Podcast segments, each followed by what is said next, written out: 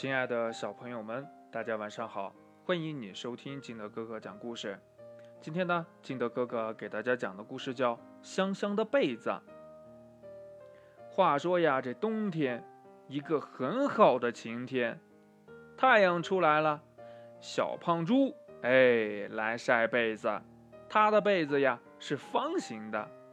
小花猫呢也来晒被子，它的被子是圆形的。小山羊呢，也来晒被子了，它的被子是三角形的。小兔子，没错，也来晒被子了，它的被子呀是心形的。小松鼠问呢：“你们为什么要晒被子呀？”胖小猪说了：“ 呃，秋天把被子晒一晒，呃，冬天盖起来会很暖和。”小兔子说呀：“嘿，哎，秋天把被子晒一晒，冬天盖起来会更松软。”小松鼠说呀：“我也想跟你们一起晒被子，可是我没有被子。”小花猫问呢：“那你冷了盖什么呀？”小松鼠说呀：“我把尾巴当被子盖。”小花猫又说了呀。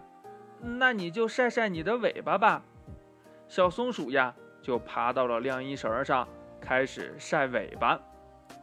到了晚上呀，这小松鼠把尾巴盖在身上，睡得可真舒服。他说呀：“嗯嗯，这晒过的尾巴可真香呀，有一股太阳的味道呢。”嗯，故事讲完了，亲爱的小朋友们。那你知道为什么我们要晒被子吗？你的被子每天都会晒晒吗？还是隔一段时间会晒一次呢？还是什么时候晒一次呢？还是从来都不晒呢？晒过的被子，你会不会也能闻到阳光的味道呢？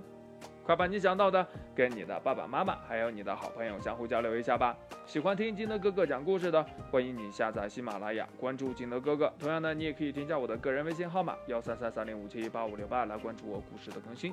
亲爱的小朋友们，祝你晚安，明天见，拜拜。